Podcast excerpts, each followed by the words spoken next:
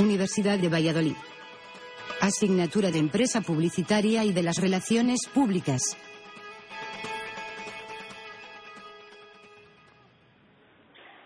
Bueno, buenas tardes. Eh, vamos a empezar. En el, el lunes pasado, recordar que no grabábamos la clase, por una pequeña equivocación mía, ¿vale? Pero os tengo que decir que de cara al examen, eh, yo creo que en los próximos días subiremos ya todos los audios porque ya está disponible desde el lunes el SAI de Apple de iTunes U. ¿vale? Sobre todo si alguien ha perdido alguna clase o quiere completar algún apunte o algo, pues que sepáis que estará disponible nuestra asignatura dentro de los próximos días. ¿vale?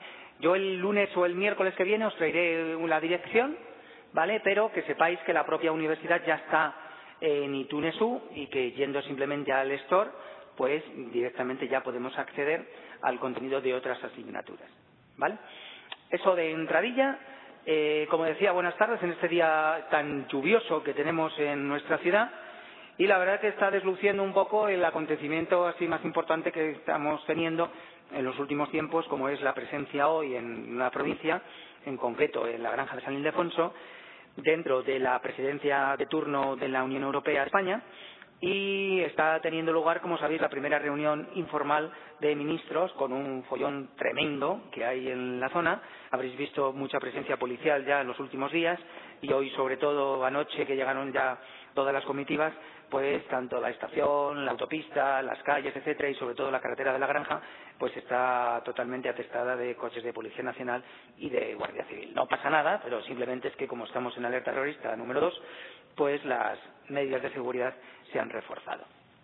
Eso en primer lugar, eh, reuniones que están teniendo lugar a lo largo del día de hoy y que en cuestión económica van a tener lugar en mañana, mañana por la mañana, que tras esa reunión pues habrá también rueda de prensa. Todo lo están sacando debidamente los medios de comunicación y podéis verlo en, cualquiera de ellos. Eh, más cosas que decíamos. Eh, me interesa sobre todo que recordemos un poco lo que ha acontecido en, los últimos, en las últimas horas, horas, que en concreto además alguna cosa ya dijimos aquí el lunes por la tarde, pero no habíamos comentado en los turnos de mañana que es la devaluación del bolívar. Recordar, de Venezuela eh, se ha devaluado el 50% de la noche a la mañana y eso está provocando pues bastante caos en ese país y sobre todo el acopio de víveres y el aumento de precios con el consiguiente cierre de esos establecimientos por parte de Hugo Chávez. Eso ha afectado, como ya también comentamos, a algunas empresas españolas, fundamentalmente a Telefónica. Sus intereses en el país americano son bastante grandes, el 7% aproximadamente de la facturación, del volumen de negocio, y por lo que se refiere a beneficios de explotación, estaríamos hablando de unos 1.500 millones de dólares que con la devaluación, como ese dinero no sale en principio de allí, se eh, estarían quedando en 700. Eso significa que de la noche a la mañana es como si Telefónica hubiera perdido 700 millones de dólares, que no le hace ni muchísimo eh, gracia a Telefónica y menos a los accionistas de la compañía. Eso ya lo aventurábamos el otro día eh, porque sucedía eh, pues a lo largo de la mañana del lunes. También comentábamos lo del leasing de, sobre los inmuebles de la Caixa, que salía justo la noticia antes de entrar en clase el pasado lunes, imitando lo que hacía el Banco de Santander y el BBVA en las últimas fechas. ¿Vale? Yo no sé si de los que estáis aquí creo que no había nadie aquí el lunes en clase, ¿no? Curiosamente, tú sí, ¿no? Vale. Bueno, eh, esas cosas así de portada y, sobre todo, también, pues lo que ha acontecido en las últimas horas, en concreto ayer por la noche, imagino que estaréis al corriente, los que os vais de viaje incluso un pelín asustados, el superterremoto que ha ocurrido en frente a las costas de Haití, es decir, en el sur de Cuba, y que está afectando mucho a la zona con miles y miles de muertos que ya se están empezando a, a, confirmar. ¿no? Por lo que se refiere justo a esa noticia, también nos toca de cerca porque tan solo de momento hay una desaparecida, una desaparecida española y casualmente desde aquí de Segovia y está confirmado también en las últimas horas también de la localidad de La Granja. ¿vale? Eso está en portada ahora mismo, lo de la segoviana, en todos los diarios digitales. En las últimas horas es lo que ha saltado. Bueno, Eh, no sé si alguien tiene alguna pregunta o algo, ¿no? Con relación un poco al tema de intendencia, mañana tenemos examen extraordinario para la gente que así lo ha solicitado. Eh, lo haremos a las 10 de la mañana. No sé si alguien conoce a alguien o alguno de vosotros se va a presentar. Eh, tenemos que entregar los trabajos, que alguno de ellos ya lo habéis hecho, y hoy acaba el plazo para presentarlos el lunes y el miércoles aquí en clase. En aproximadamente 30 minutos tendremos que conocer el desarrollo de esos trabajos que habéis eh, elaborado. Eh, a mí me interesa sobre todo que os explayéis bien para que la gente que no ha hecho los trabajos vea el trabajo que ha llevado consigo. Además, yo sacaré una lista la siguiente semana, la siguiente semana, para ver qué personas liberan ya con el trabajo el curso, ¿vale? Será una cosa individual, individual, porque como sabéis ha habido también asistencias a clase, ha habido eh, trabajos voluntarios y gente que ha, podido hacer el trabajo, pero que yo ni siquiera le conozco, ¿vale? Entonces será una cosa individual, individual el tema de liberar por curso, ¿vale? ¿Alguna pregunta más? ¿No? Bueno, vamos a hacer, como no estabais el otro día la mayoría, y además no grabábamos la clase, excepcionalmente voy a repetir algunas cosas para que quede grabado con referencia al tema que terminábamos el otro día de inversión y de financiación. Vamos a ponerlo ya en la pantalla. Lo tenemos ya ahí. Bien. Eh, va a ser muy rápido porque sobre todo había dos personas que ya estabais el otro día y además lo, lo hicimos. Hicimos el repaso para tomar contacto después de la Navidad y sobre todo también para terminar el tema al igual que vamos a hacer ahora. Entonces decíamos que eh, antes de Navidad habíamos visto la, importancia del tema, sobre todo en los momentos que estamos viviendo ahora, y hablábamos de los dos conceptos que son el de inversión y el de financiación. Decíamos también que en cuestión de inversión, eh, ahora eh, hay pocos proyectos que se pongan en marcha y los que están en marcha, hola, buenas tardes, y los que están en marcha se meten ya en poco líos de inversión porque con lo que tienen tienen bastante. Eso significa que hay pocos aventureros en cuestión de nuevas inversiones, salvo que la empresa eh, se le rompa una máquina y tenga que cambiarla. Entonces, por narices va a tener que hacer la inversión, porque si no, la empresa cierra. Entonces, estamos ahora en unos momentos, como sabéis, donde la importancia la tiene la financiación. La financiación. Y, sobre todo, el origen de esos recursos y dónde obtenerlos. Ya dijimos antes de Navidad que la financiación la tenemos bien ubicada en nuestro pasivo, con pasivos a largo plazo, pasivos a corto plazo y, en este caso también, pasivos no exigibles, que son los que están colocados en el neto patrimonial. Además, distinguimos también en las agencias de publicidad eh, que suele haber algunos departamentos específicos de financiación, pero que en empresas más pequeñas, relacionadas con estos temas de comunicación o de publicidad y eventos, eh, puede existir un único departamento que englobe las tareas de comunicación, perdón, de comunicación, de administración, las tareas financieras, las propias tareas de recursos humanos y de personal, ¿vale? Y con el consiguiente también carga de eh, elaborar cuentas anuales, pérdidas y ganancias, balances, etcétera. Entonces, este, este departamento se suele desagregar en varios según va aumentando el tamaño de la agencia. Vimos cómo distinguimos fuentes de financiación propias y fuentes de financiación ajenas. ajenas. Las propias las tenemos perfectamente ubicadas, ya las hemos comentado. En definitiva, estamos hablando de los recursos propios de la empresa y nos referimos al capital social, a las sucesivas ampliaciones, ampliaciones, recordar hoy, por ejemplo, en el nuevo lío que se va a meter el Banco de Santander, que se va a aliar con el banco amigo de China, de China, y van a montar una red de bancos pequeños a nivel rural. Para, ya sabéis que en ese inmenso país hay un montón de oportunidades. Es uno de los países que está en continuo crecimiento, incluso a dos dígitos, pese a la crisis, y entonces el señor Botín está viendo ahí nuevas oportunidades.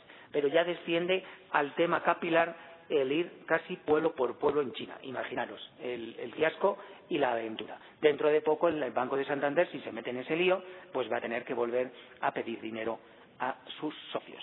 fuentes de financiación, por lo tanto, propias. Aquí es donde también tenemos, recordar, el tema de las reservas, que son esos beneficios, esa hucha que hemos ido haciendo a lo largo de los ejercicios y que en momentos malos, como puede ser este, podemos echar mano de ello. Veíamos las características, las características y también veíamos las ventajas y los inconvenientes. ¿Vale? Y por otro lado, volvíamos a repasar el lunes, para los que estabais, recordar las fuentes de financiación ajenas. Ajenas. En este caso, en este caso las características vienen dadas porque son fuentes, son fuentes que nos prestan terceros, que habrá que devolver, que habrá que pagar comisiones e intereses por ellas, ¿vale? Y encima tenemos un abanico muy amplio que debemos de conocer para que en momentos también delicados eh, podamos optar por una o por otra. Las ventajas y los inconvenientes que fundamentalmente vienen dados por el pago de intereses y el pago de comisiones, pero sobre todo también por la rigidez en el calendario de devolución de, esos, eh, de esas fuentes de financiación. Veíamos cómo podríamos distinguir aquí entre el amplio abanico, créditos, préstamos, empréstitos, eh, préstamos y, créditos de empresas del grupo, los fondos de transitorios de las administraciones públicas, los descuentos de efectos, etcétera. Veíamos la diferencia entre préstamo y crédito. Eso significa que el préstamo siempre nos va a venir dado por una cantidad que hemos solicitado y nos conceden y ese montante tenemos que devolverlo de forma paulatina de acuerdo a un calendario, a un timing, y que va a incluir el pago de el principal y el pago de intereses. Hayamos gastado la totalidad o no del capital prestado. ¿Vale? Entonces, lo distinguíamos, por ejemplo, aquí tenemos préstamos al consumo, pues para la compra, por ejemplo, de un ordenador pequeño, ¿vale? que ahora hay préstamos justo a tipo cero, a tipo cero. Eh, tendríamos, por ejemplo, también los préstamos hipotecarios o eh, podríamos hablar del préstamo que podemos solicitar para la compra de un vehículo. El crédito, en cambio, se instrumentaliza, al igual que el otro, a través de una cuenta corriente, ¿vale? Pero eh, esa cuenta corriente es específica del crédito. La entidad financiera concede a la empresa una línea de crédito de 20.000, 30.000, 50.000, de 2 millones, ¿vale? Y de acuerdo a lo que la empresa va necesitando, va necesitando, así luego va a pagar los intereses por el montante y por los días que lo ha necesitado. Esa es la diferencia fundamental entre una cosa y otra.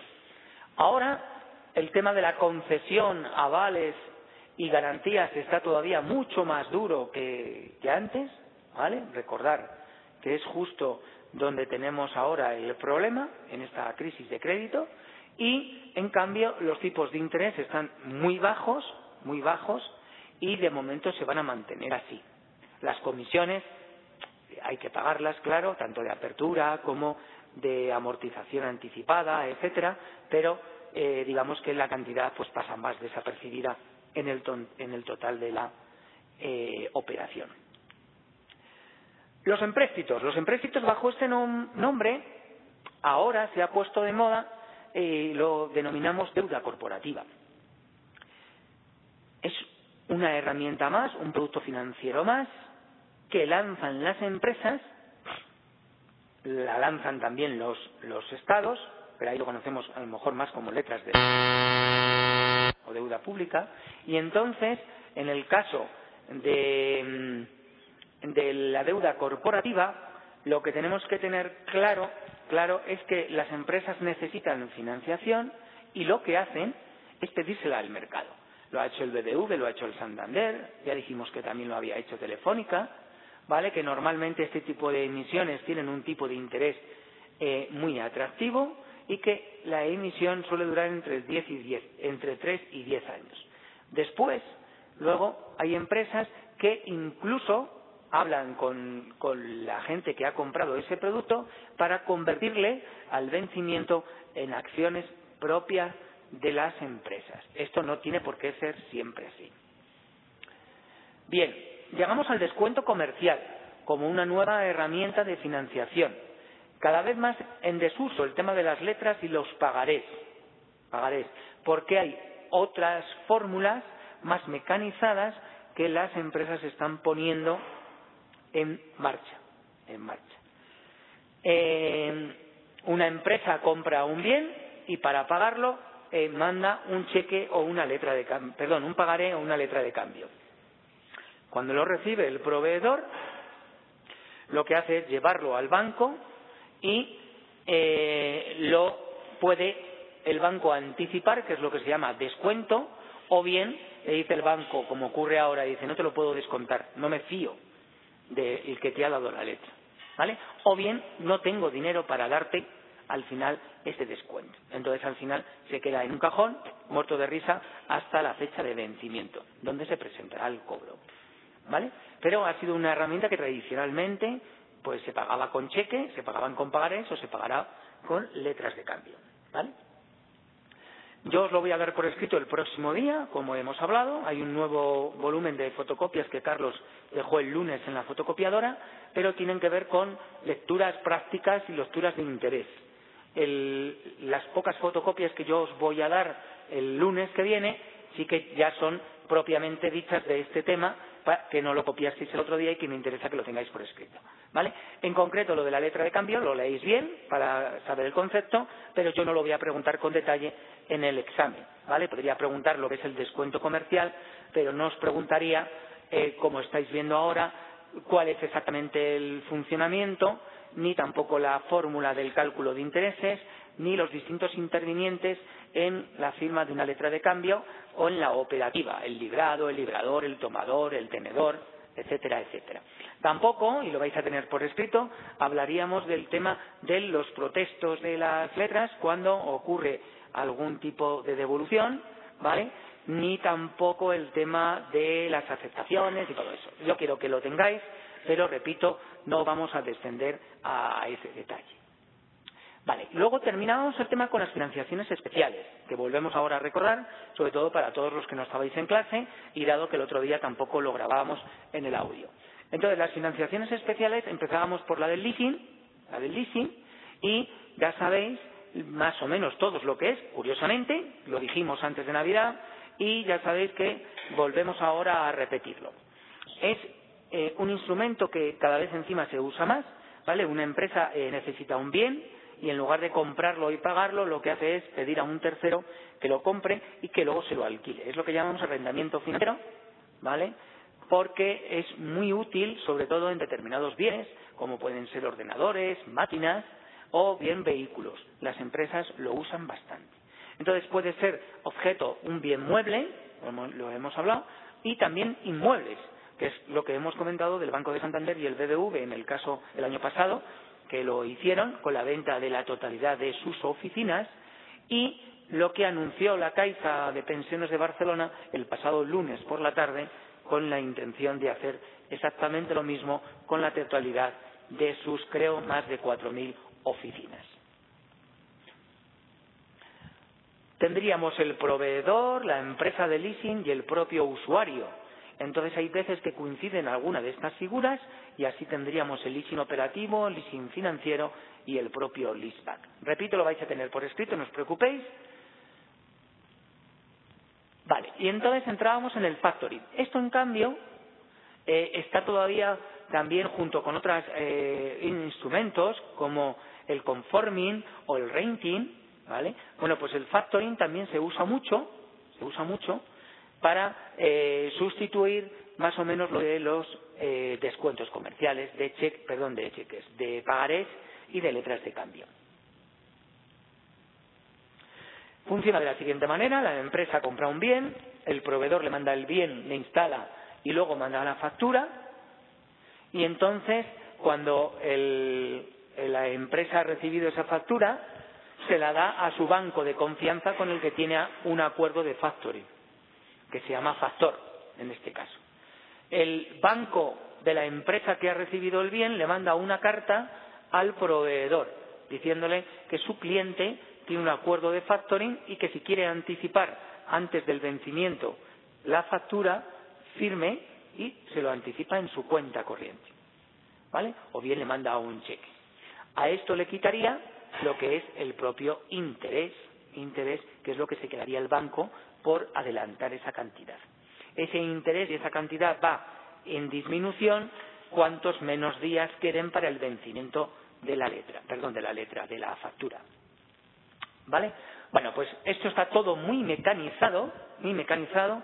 Estaríamos hablando fundamentalmente de operaciones con empresas, no con particulares, sabiendo que al menos tiene que haber 15 días para que esto tenga sentido antes del vencimiento de la factura, ¿vale? Y que en algunas operaciones de algunas mercancías no se usa, por ejemplo, en el tema de algunas mercancías perecederas que sufren luego devolución, etcétera, etcétera, ¿vale?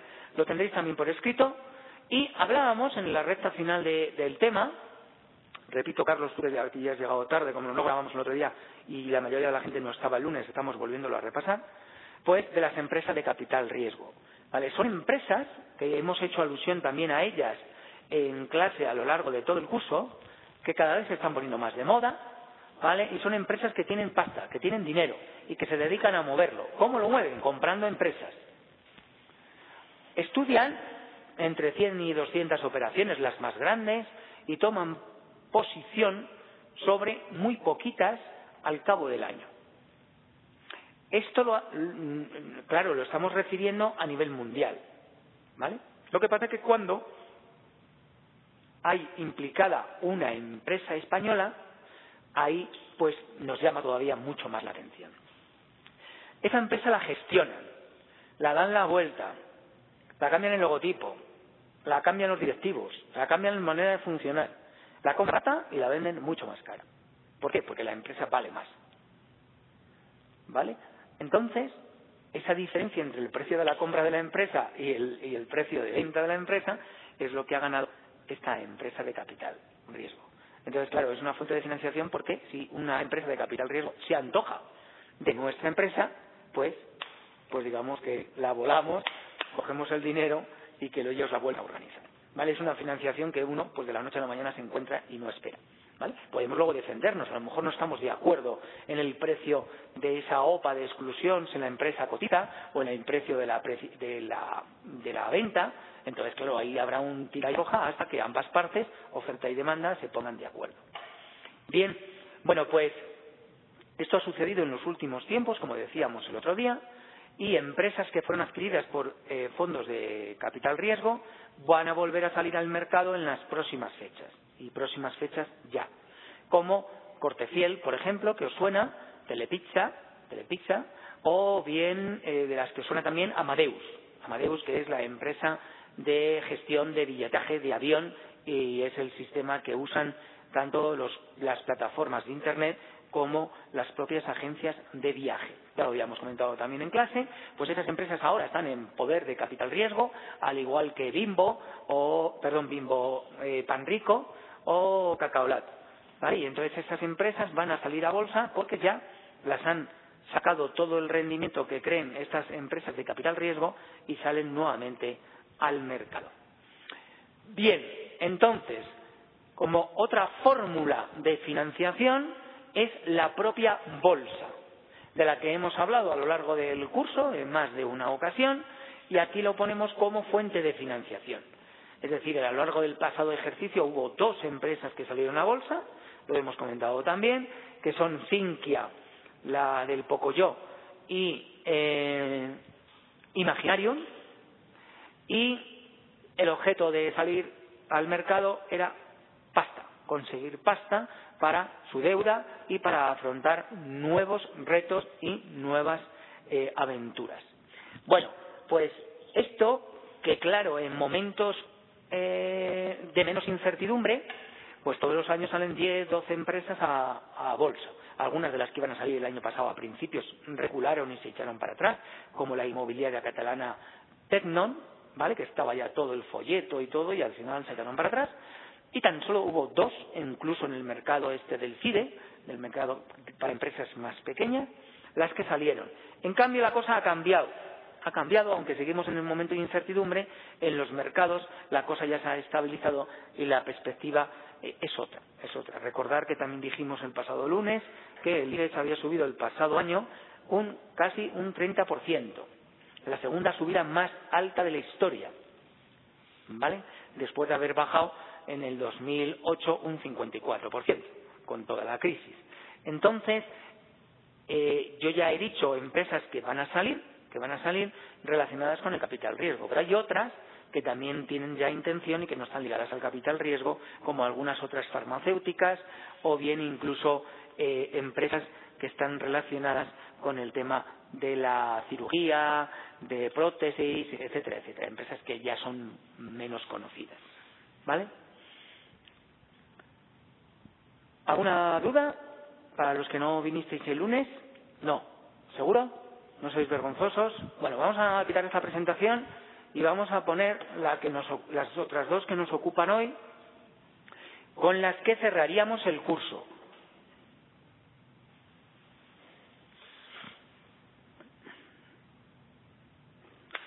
La siguiente presentación tiene que ver, obviar un poco eso que pone de lección 14 al 17, etcétera, porque es un, es un resumen, y lo, lo hemos denominado organización y dirección.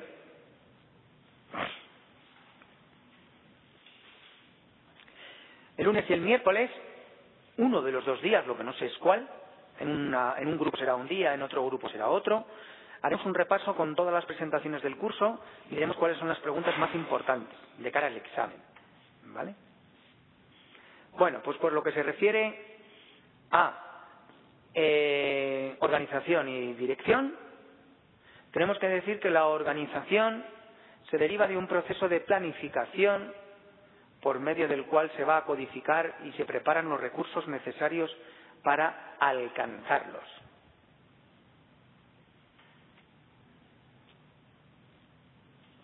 Tenemos que saber que aquí la empresa cuenta con capital, que ya hemos hecho alusión a él, pero cuenta sobre todo con el capital humano, en el que nos vamos a centrar esta tarde.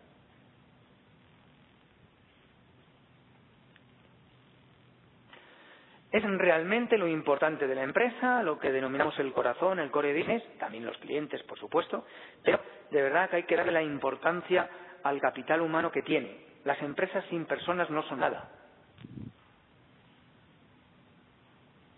Entonces la organización va a asignar a cada persona una competencia, un cometido, con el fin de llevar a cabo los planes que tiene.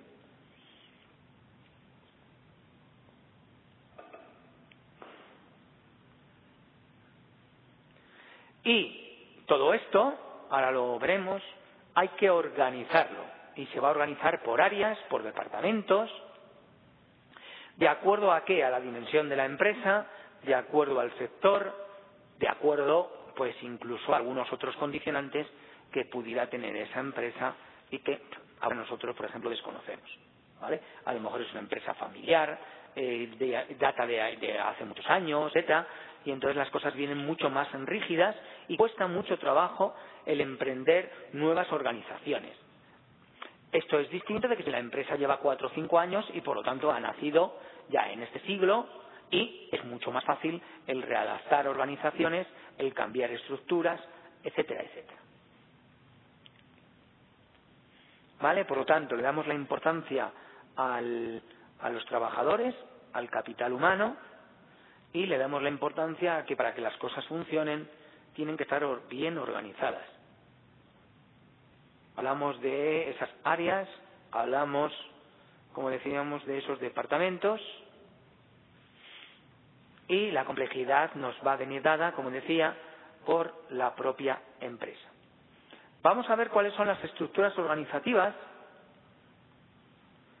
que comprende todo esto y están ligadas a una serie de organigramas, a una serie de organigramas que ahora vamos a ver, sabiendo que las líneas verticales nos muestran las relaciones entre los elementos en diferentes niveles.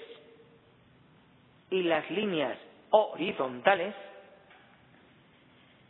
estaría todo al mismo nivel.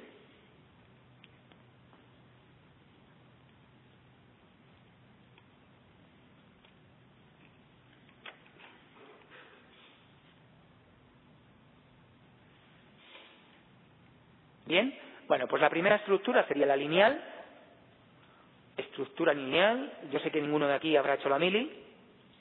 Bueno, pues esto es como la mili. Autoridad y mando. Soldado, cabo, cabo primero, sargento, sargento primero, brigada, brigada primero, alférez, ¿vale? Tenemos el teniente, tenemos el capitán, tenemos el, el, coronel, teniente, perdón, el, teniente coronel, tenemos el coronel y luego los generales. Entonces, claro, en, en esa autoridad está muy claro, muy claro quién es nuestro jefe inmediato. Sabemos a quién nos podemos quejar, a quién le, podemos pedir y sobre todo quién nos va a mandar. Esto resulta muy fácil dentro de la empresa porque los empleados lo entienden todo.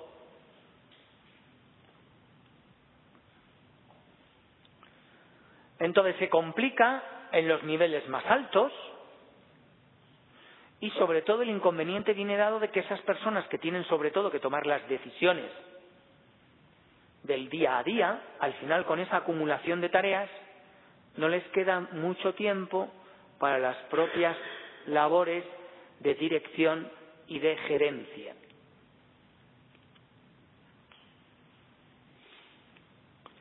¿Vale? Por lo tanto, la organización lineal basada en la jerarquización y en los criterios de autoridad y de mando. El sí, señor, sí, señor, pues eso.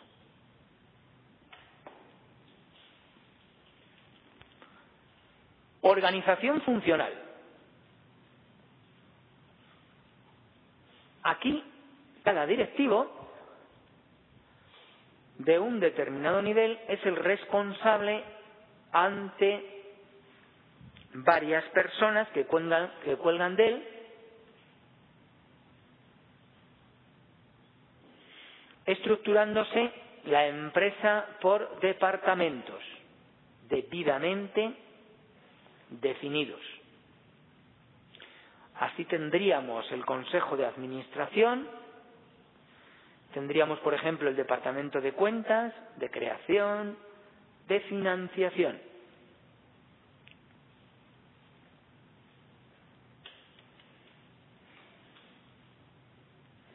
Y de Financiación. Repito, departamentos claramente definidos y especialistas al frente de cada uno de ellos,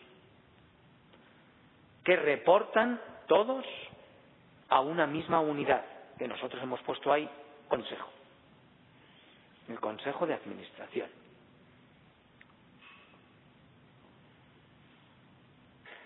Eh, primera, segunda, tercera. La organización en línea o en staff.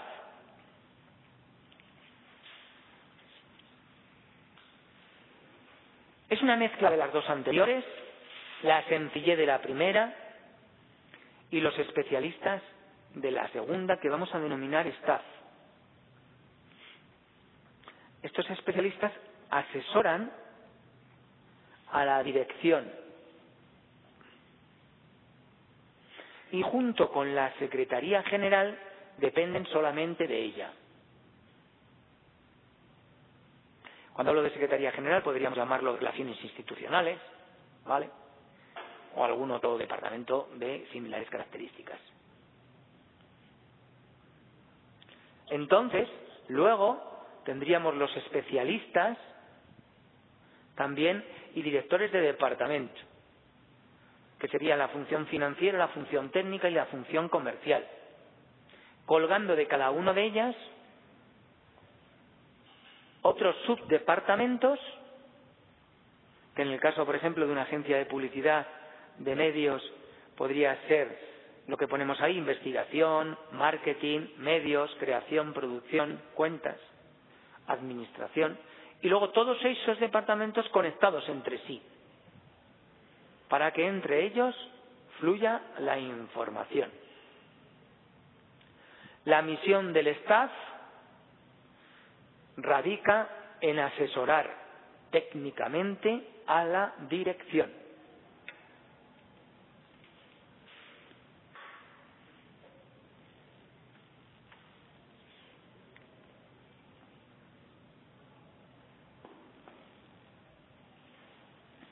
Vale, ¿alguno está copiando el cuadro? ¿No? Bueno, organización por comité.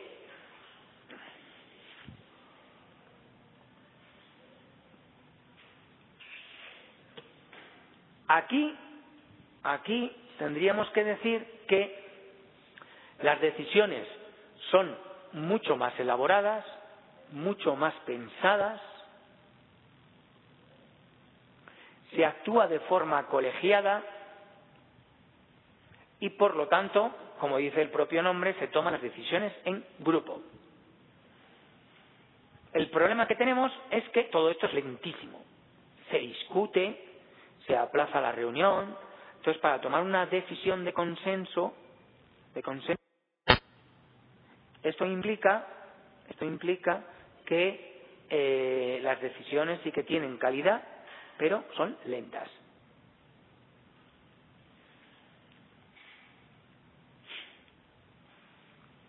Y por último, tendríamos la organización matricial.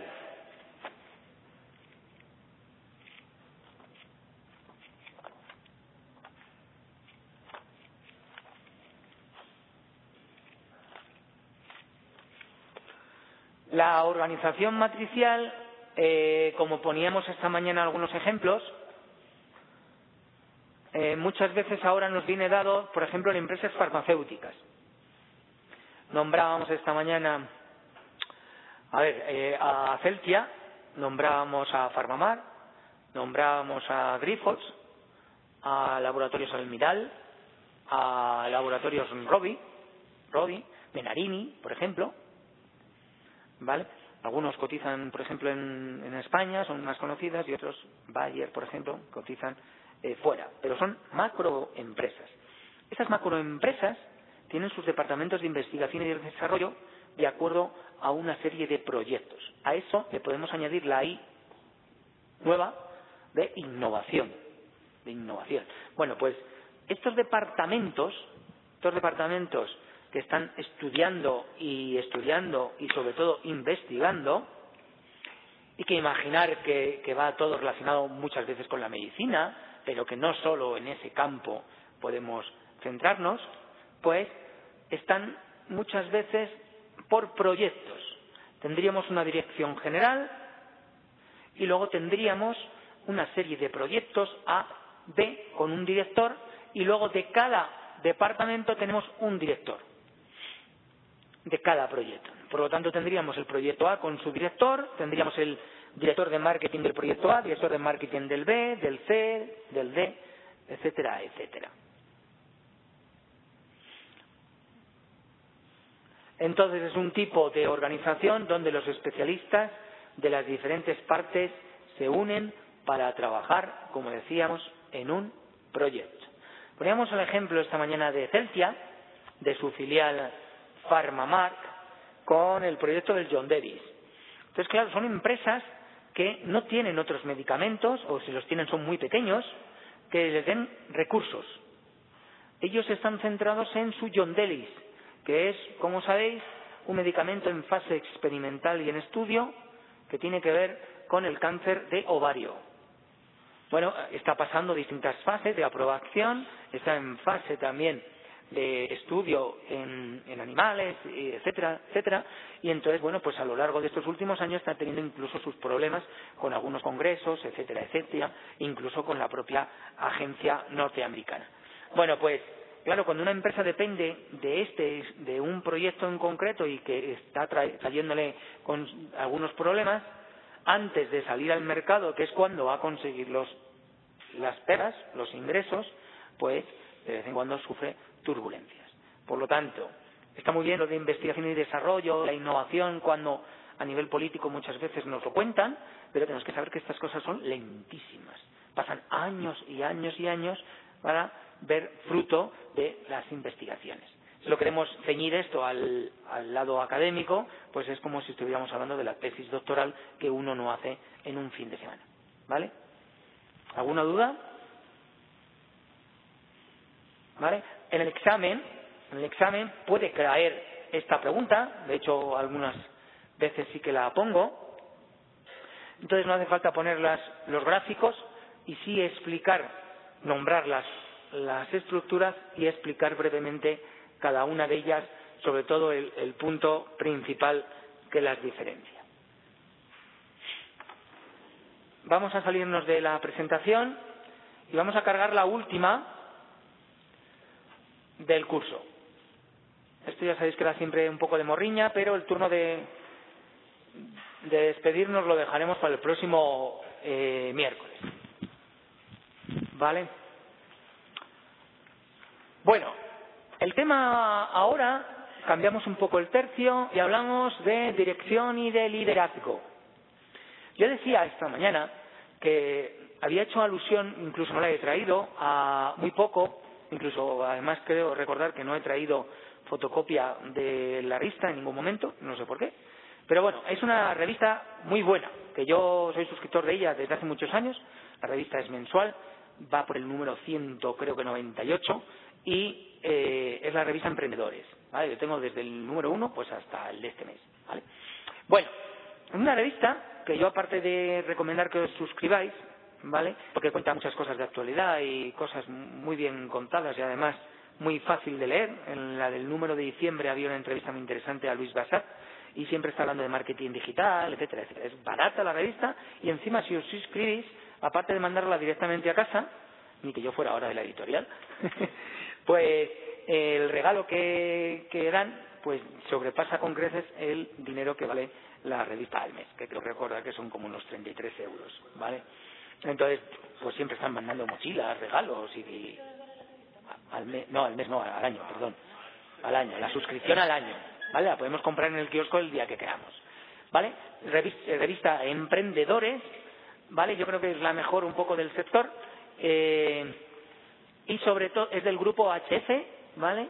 Que es el mismo que edita de viajes, por ejemplo, que es más flojilla en el mundo del viaje, a mí no me gusta mucho, muy facilona, pero sí, por ejemplo, GQ o Bien y, y otro montón de revistas que no viene al cuento ahora nombrar.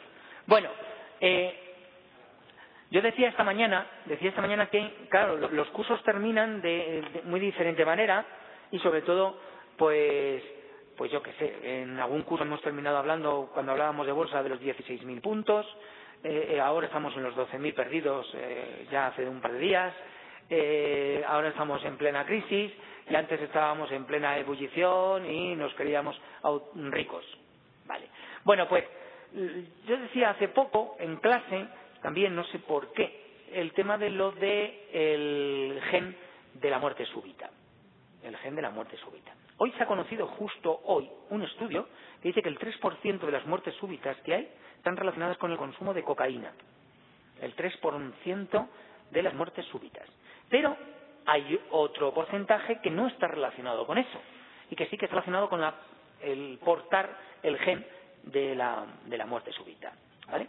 Todo esto, entender el comentario eh, casi de andar por casa y, na, y nada técnico.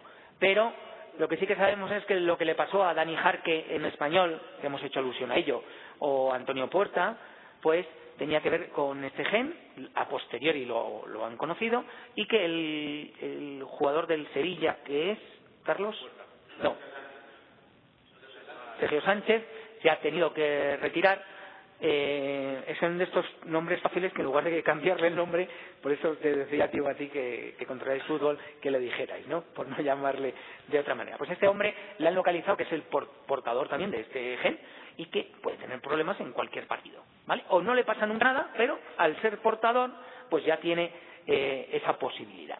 Bien, nosotros no sabemos si somos portadores o no de ese gen, claro, pero hay muchas veces que hay accidentes de tráfico, recordar que no tiene ninguna explicación, porque es una recta a plena luz del día y no sé qué, y se llevó y saltó la mediana y no sé qué y no sé cuánto. Pues muchas veces son despistes, pero muchas veces es que ha muerto de forma súbita. Bueno, también, pero me refiero a la plena luz del día. Pero para muerte súbita tendrías que... No. No, no, no, no, no, no. ¿Te puede pasar jugando al fútbol? Claro. Entonces, los los jugadores sí que tienen ese gen, si son portadores más desarrollados, con la actividad de deporte de élite, de élite. Entonces podemos ser portadores, no hacer nada de élite y no pasarnos nunca nada. ¿Vale? Bueno, lo digo por el tema que ahora nos va a ocupar. Entonces decía lo de la revista de emprendedores, yo decía esta mañana que ahora vivís una fase después de haber abandonado ya el dichoso 2009 que le tiramos a la basura, bueno, pues ahora estáis en la recta final del curso. Recordar ahora en dos semanas exámenes, hay que centrarse, está el tiempo horrible de feo, por lo tanto, hay que centrarse en estudiar y quitarnos esta primera etapa del medio. Primera cosa. Segunda, a relajarnos a la playa si nos dejan. Aquellos que os vayáis, ¿vale? A pasárnoslo bien, esperemos que no haya ninguna contingencia en la zona, si al final os vais a Cuba, que creo que es el destino, ¿no? Bueno, pues de momento cerquita está el tema.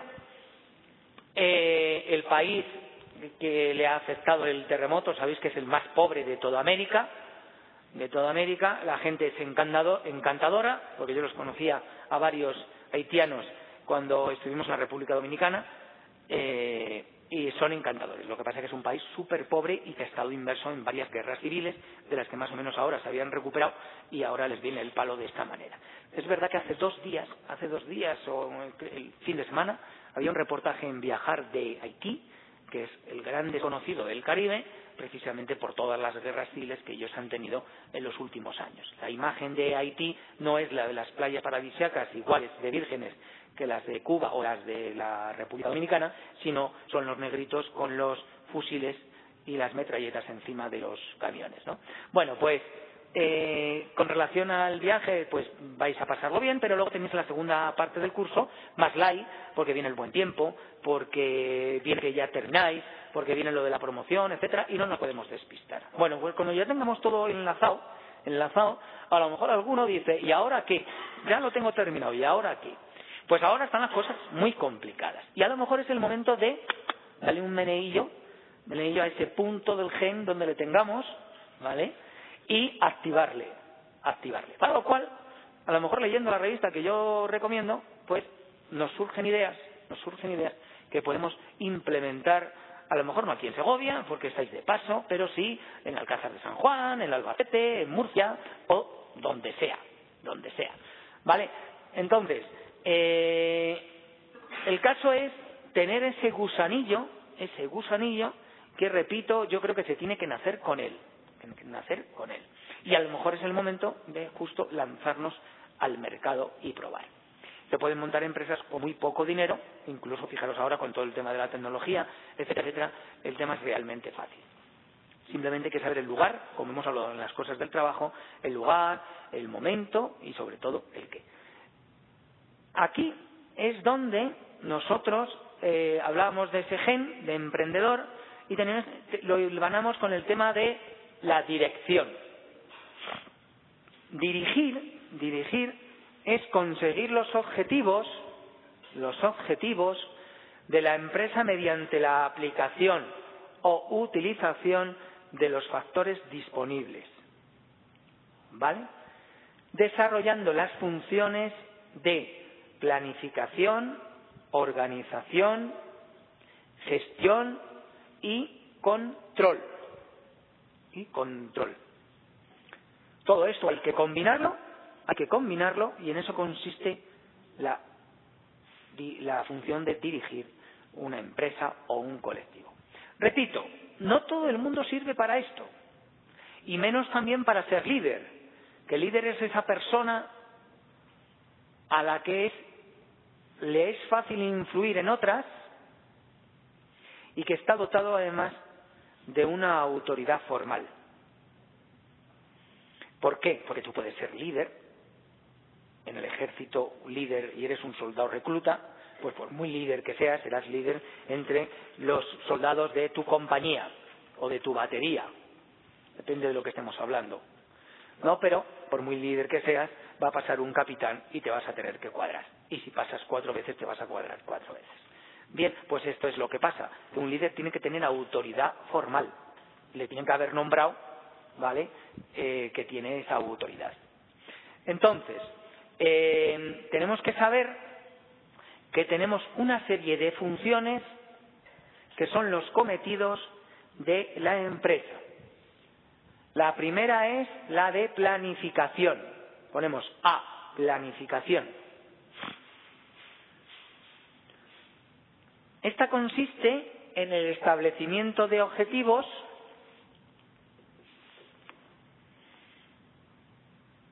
y la decisión sobre las estrategias y las tareas necesarias para alcanzar los mismos. Estamos a principios de año y ahora ya se está planificando todo el ejercicio. De hecho, además, tendríamos que haberlo hecho antes de Navidad. Recordar, el mes de diciembre, bueno, como estamos grabando la clase, no voy a decir nada así fuerte, pero es un auténtico cachondeo, por no utilizar otra palabra. ¿Vale? Recordar el puente de la Constitución, puente, viaducto, acueducto, llamémoslo como queramos, y luego ya la Navidad o las fiestas de invierno. Yo soy de Navidad, por eso terminamos la clase con un villancico, ¿recordad? Entonces, claro, lo normal es que no desaparezcamos, como hemos hecho el día 21 de diciembre, y nos volvamos a ver la cara a cuatro gatos el día 11. Y encima en Madrid, como nieva un poco, pues ese día ni nada de clase, ni a la universidad, ni los de infantil, ni los de primaria. Vergonzoso. Desde luego, así si queremos salir de la crisis y nos hemos cargado de 12 meses ya uno, pues contarme dónde está la productividad o dónde está el esfuerzo. Es todo un cachondeo. Uno me puede decir, ah, pues es que el comercio vende mucho, hombre, estaría bueno. Claro, estamos hablando del mundo empresarial, del mundo educativo, etcétera. Dejamos aparte el comercio que tiene que hacer su mes de agosto en las Navidades.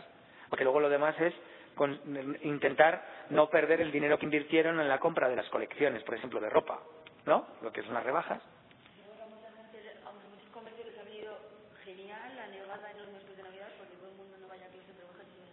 Pues yo pensaba eso, pero hoy se han conocido datos del comercio, y estamos hablando del presidente de los comerciantes de Madrid. Desde que ha comenzado, en Madrid sabéis que van no tan a su bola como en Cataluña, pero en algunas cosas sí, ¿vale? Con el tema de algunas fiestas, etcétera. Sabéis que en la región, en Aragón, en Madrid y en Murcia, las rebajas empezaron el día 2 de enero. Bien, eh, el día 1 fue fiesta, el día 2, primer día de rebajas.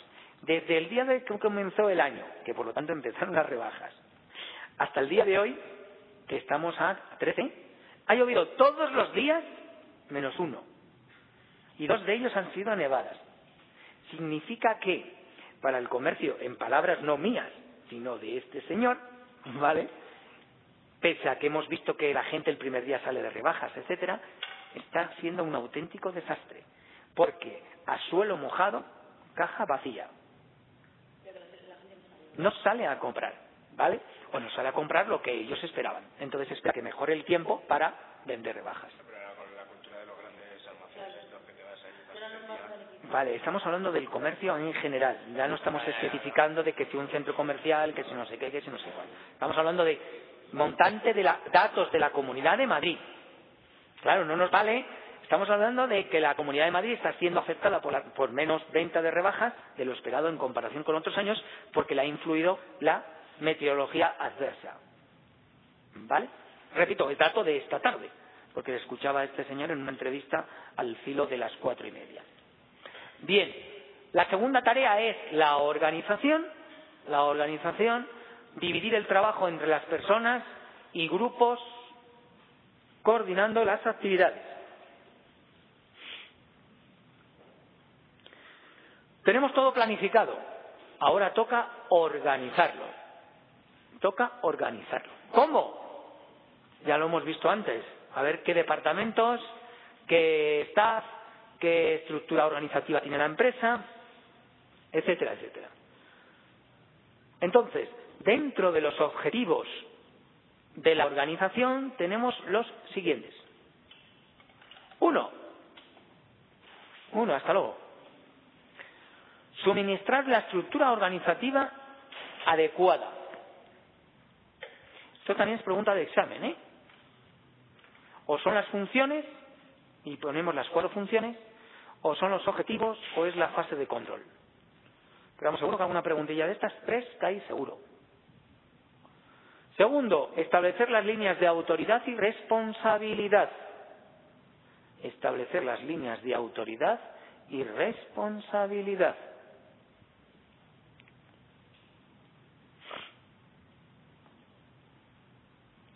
Tercero, crear canales de comunicación. Ya sabéis que cada, cada vez más las empresas, pues newsletter, tendríamos correo electrónico, tendríamos todo el tema de intranet, ¿vale? Que están al servicio de la comunicación. Cuarto, establecer los procedimientos oportunos para alcanzar esos objetivos. Y quinto, determinar los procedimientos necesarios para la contratación y asignación de recursos. Todo el tema que hablamos de recursos humanos, contratación, eh, cómo se ponen los anuncios, la selección, todo aquello. ¿Vale? Por lo tanto, cuatro fases, planificación, organización. Dentro de la organización, los objetivos. Ahora gestionamos es decir, hemos planificado, nos hemos organizado, pues ahora dejémosle correr a la empresa en, en el ejercicio económico y la gestionemos. Pues por lo tanto, función de gestión.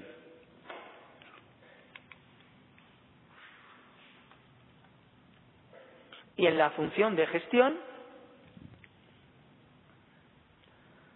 lo que tenemos que hacer es que cada uno cumpla con su función y con las obligaciones que les hemos eh, encomendado con el fin de alcanzar los objetivos propuestos.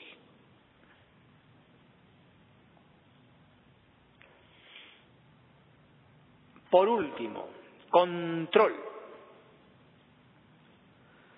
Significa ajustar y, por lo tanto, vamos a comparar los resultados reales con lo que habíamos previsto en la fase de planificación, con el fin de corregir diferencias, con el fin de corregir diferencias. En esta fase de control se van a fijar una serie de estándares referidos a un determinado periodo. Después se van a medir los resultados, los resultados reales.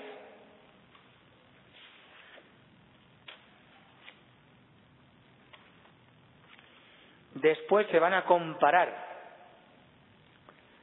los resultados reales con los eh, que habíamos previsto vamos a encontrar las razones por las que hay diferencias y vamos a tomar las decisiones oportunas para corregirlas.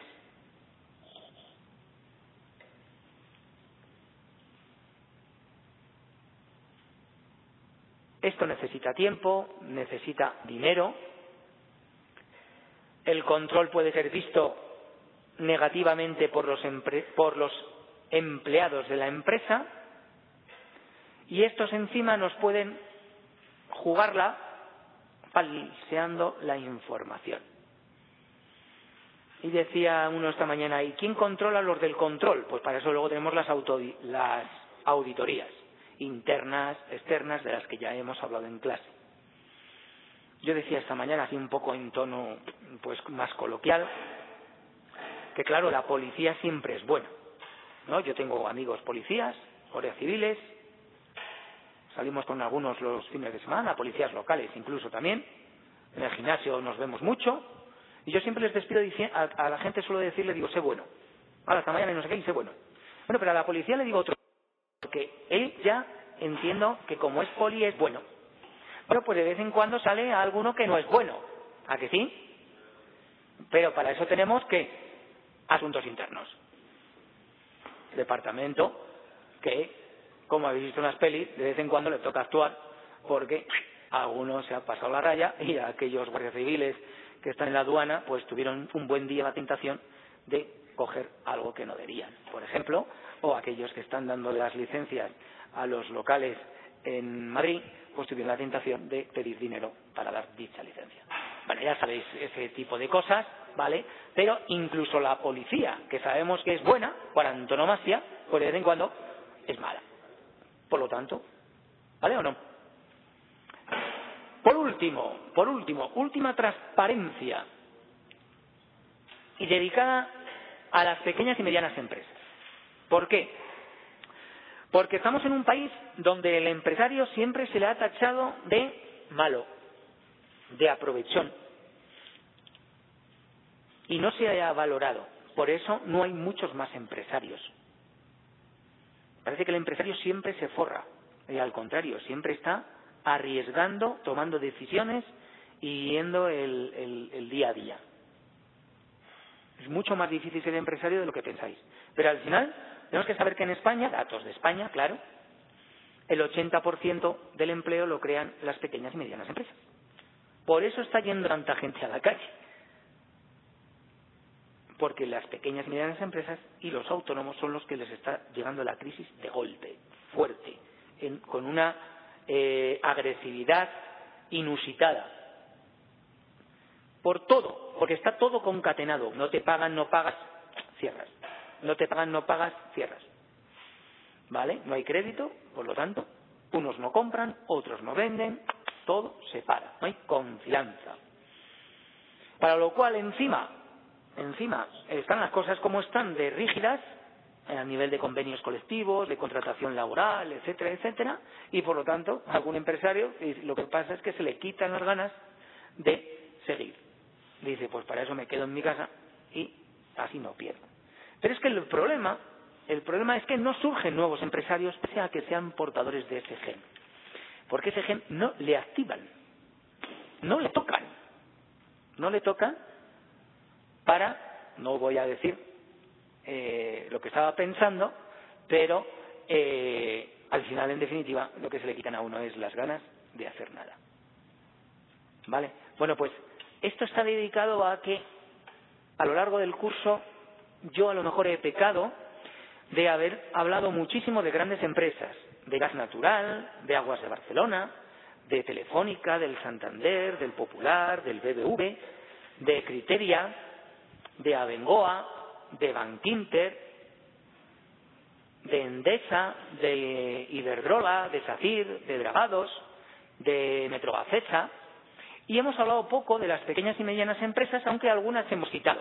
¿vale? Incluso a lo mejor algunas a modo muy local, Avivase, Volconsa, otras de otras provincias, como por ejemplo Naranjas Lola de Valencia, Cullera, de Cullera, Valencia, pero en definitiva la clave está en las pequeñas y medianas empresas, ¿vale? Y sobre todo la clave está en que el empresario y el trabajador miren por un mismo bien, porque si el, al trabajador le va bien, a la empresa le va bien. Y si a la empresa va bien, al trabajador también le va a ir bien. En cambio, como el trabajador no ponga de su parte, al final va todo al garete. Va todo al garete. Entonces, en estructuras pequeñas, es verdad que de la mano están muchas veces el empresario y el trabajador. En estructuras grandes como comités de empresa y eso se, se, escapa de las manos, se escapa de las manos. ¿Vale? Entonces, por favor, la importancia al empresario, la importancia que en su justa medida tenemos que dar a la pequeña y mediana empresa, a donde tienen que ir precisamente los esfuerzos por parte de las autoridades.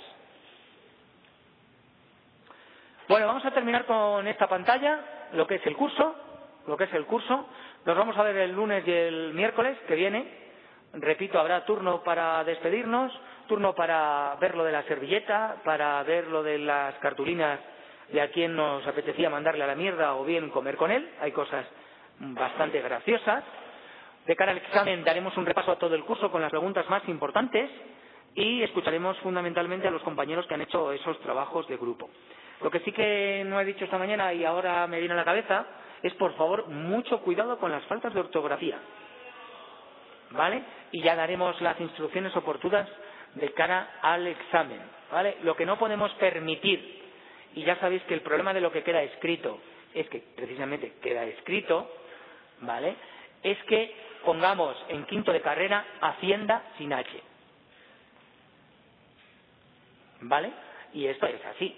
¿Vale? No voy a. Podría enseñar la cartulina, porque no pone el nombre. ¿Vale? Pero podríais alguno reconocer la letra. Y tampoco me apetece. ¿Vale? La enseñaré desde allí, el próximo día.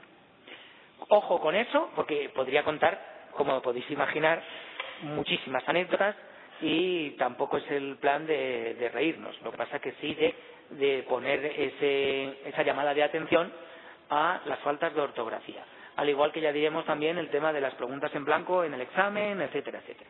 ¿Vale? ¿Alguna pregunta?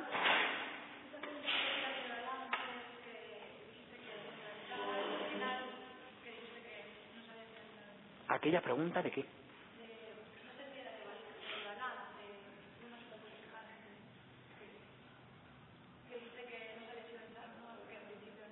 Sí, si es, de, si es una fotocopia de balance, sí. Lo que dije es que no lo copiarais en clase. ¿Vale?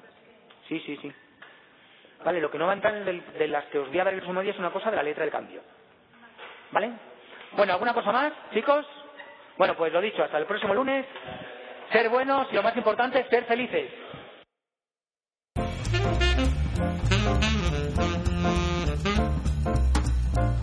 Todos los derechos reservados. Universidad de Valladolid. Web www.uva.es.